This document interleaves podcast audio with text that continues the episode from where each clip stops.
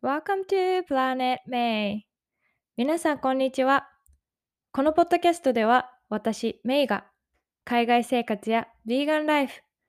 バイリンガル教育読書を通して学んだことをシリコンバレーからお届けしています。皆さん今日はどんな一日をお過ごしでしょうか？私は先日ですねアメリカ人の友達からいちご狩りができるところがあるんだよって教えてもらったんですけど、いちご狩りってすごく楽しいじゃないですか。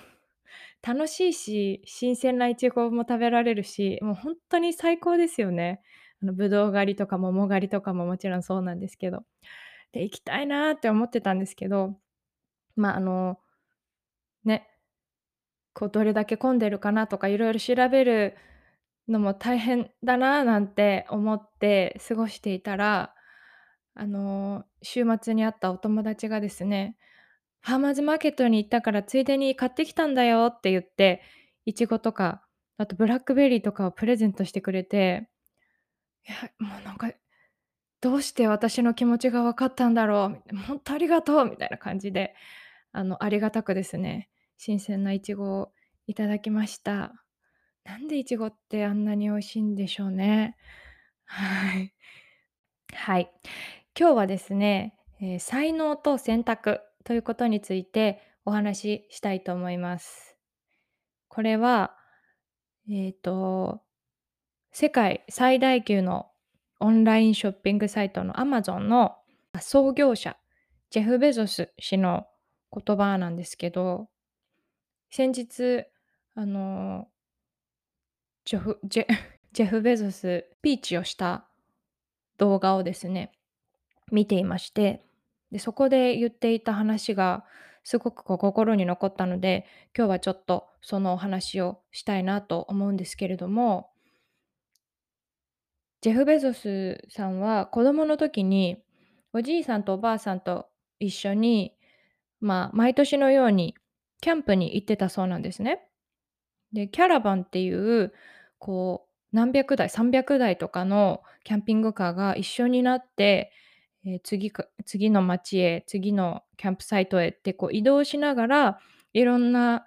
え、山とか、まあ、その自然に囲まれた場所で夏を過ごすっていうような、あの、活動があるみたいで、で、そのキャラバンにこう参加して、楽しくキャンピングカーで移動しながら夏を過ごすっていう子供時代を過ごしてたそうなんですけれどもある時、いつものようにそのキャンピングカーに乗っていて、で、おじいさんが運転をしていて、おばあさんは隣で座っていて、えっと、ジェフ少年は後ろに乗っていたそうなんですけど、こう、おばあさんがですね、その道すがらいっつも、ま、タバコを吸っていたそうなんですね。で、ジェフ少年はそのタバコの匂いがもうすごく嫌いだったそうなんです。で、私ももうタバコの匂いはほんとに苦手なので、気持ちがよくわかるんですけど、で、その当時、えっと、ジェフ少年は10歳ぐらいだったそうなんですけど、何かにつけて、こう、いろんな数字を組み合わせて計算をするっていうことが大好きだったそうで、例えばこう、ガソリン代がいくらだったから、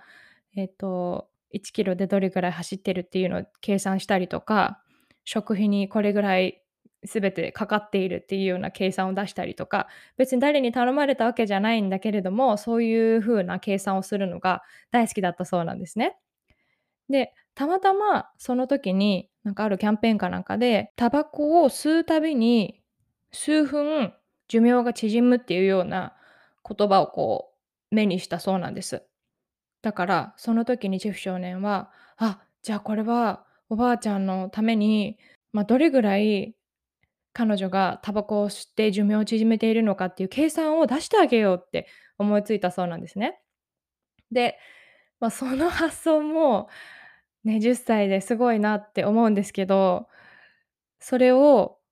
あの、思いついたら、そこから彼は、ま、おばあさんが1日に何本タバコを吸うのかとか、あと1本のタバコを吸うのに何口で吸い終わってるのかとか、なんかそういうのを観察して、で、まあ、そのキャンペーンで売ってたデータと、こう照らし合わせて、彼女がどれぐらい寿命を縮めているかっていう計算式を解いたそうなんですね。で、その計算ができて、ま、彼はすごい達成感に満ち溢れて、こうおじいさんとおばあさんに「ねえねえ、分かったよ」って。おばあちゃんが一口で2分間寿命を縮めてるなら、これまででもう9年間寿命を縮めたことになるよ、みたいなことを言ったそうなんですよ。で、ジェフ少年はその時、ま、いつも優しいおじいちゃんおばあちゃんは、きっと自分のこと褒めてくれるだろうと思ったそうなんですね。「あ、もうなんて賢いんだろう。ね、もうそんな計算ができるんだね」とかっていう風に言ってもらえると思ってたんですけど彼が予想してた反応は全然返ってこなくて、反対におばあさんは泣き出してしまったそうなんですね。で、彼はびっくりして、今までそんなこと、ね、起きたこともなかったし、なんでだろう？って分からなかったそうなんですけど、で、おじいさんはね、いつもとても、ま、知的で、あの、寡黙な人だったそうなんですけど、その運転席で聞いていて、で、突然車を、まあ、路肩に止めて、で、車をね、おじいさん降りたそうなんですね。で、後ろに乗ってたジェフ少年もね、車の外に出るようにってこう合図したそうなんです。で、ジェフ少年は、ああ、おじいさんに怒られるのかなって。今までね、怒られたことなんかなかったけど、きっと車に戻ってね、おばあさんに謝りなさいって言うんだろうななんて思ってたそうなんですけど、そしたら、おじいさんが何て言ったかっていうと、お前もいつかわかるだろう。賢さは才能で、優しさは選択なんだよって言ったそうなんですね。賢いっていう、そういうね、計算ができるとかっていう、その生まれついての才能は持って生まれたものだけれども、優しさっていうのは自分で選ぶべき選択なんだよっていう風に言われたそうで、こう生まれついての才能って努力を必要としないことが、ま、お多いじゃないですか。もうすでにできるっていうか、他の人よりも優れていたりとか、あの得意だっていうこと、もう必死に練習したりしなくても、ささっとできるような、人によってそれぞれ才能があったりすると思うんですけど、で、その才能は努力を必要としない反面、生きていく中で、こう、私たちは傲慢にしてしまって、自分の才能にうぬぼれると、正しい選択をすることができなくなるっていう風に、まあ、言っていて、うん、なんかこのお話も、計算もおばあさんのためだったけれども、それは本当に彼女が望んでたものなのかっていう、その優しい選択だったのかって言ったら、まあ、そうじゃなかったっていうことじゃないですか。私もこう、人に優しくしようっていう選択をしたいなって思いますし、ね、人に優しくするっていうのは今からでも選択できることだし、やっぱり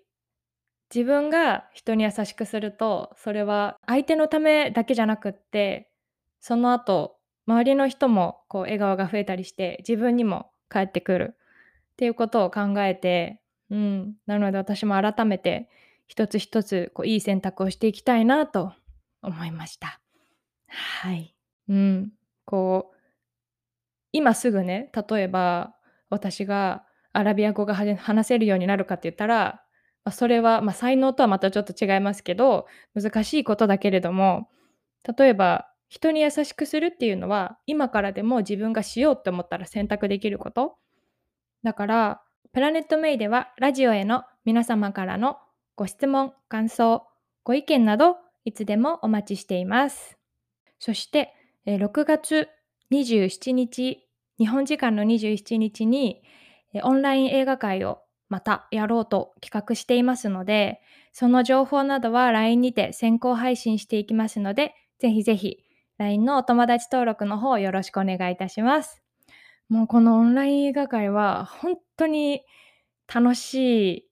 ですし、なんかいろんな場所から同じ映画を見て、それについて語るっていうのって、なんか今この時代に生きてるからできてることなんだなって、ま毎回思うので、あの、ぜひぜひ、こう、ま、ビーガンの映画をね、また紹介したいなと思うんですけど、興味がある方はぜひ、あの、LINE の方で映画界希望っていう、あの、一言打っていただいて、メッセージいただけたら詳細を送らせていただきたいと思います。それでは皆さんからの声を楽しみにお待ちしております。今日も最後まで聞いてくださってありがとうございました。素敵な一日をお過ごしください。また次回の配信でお会いしましょう。See you next time!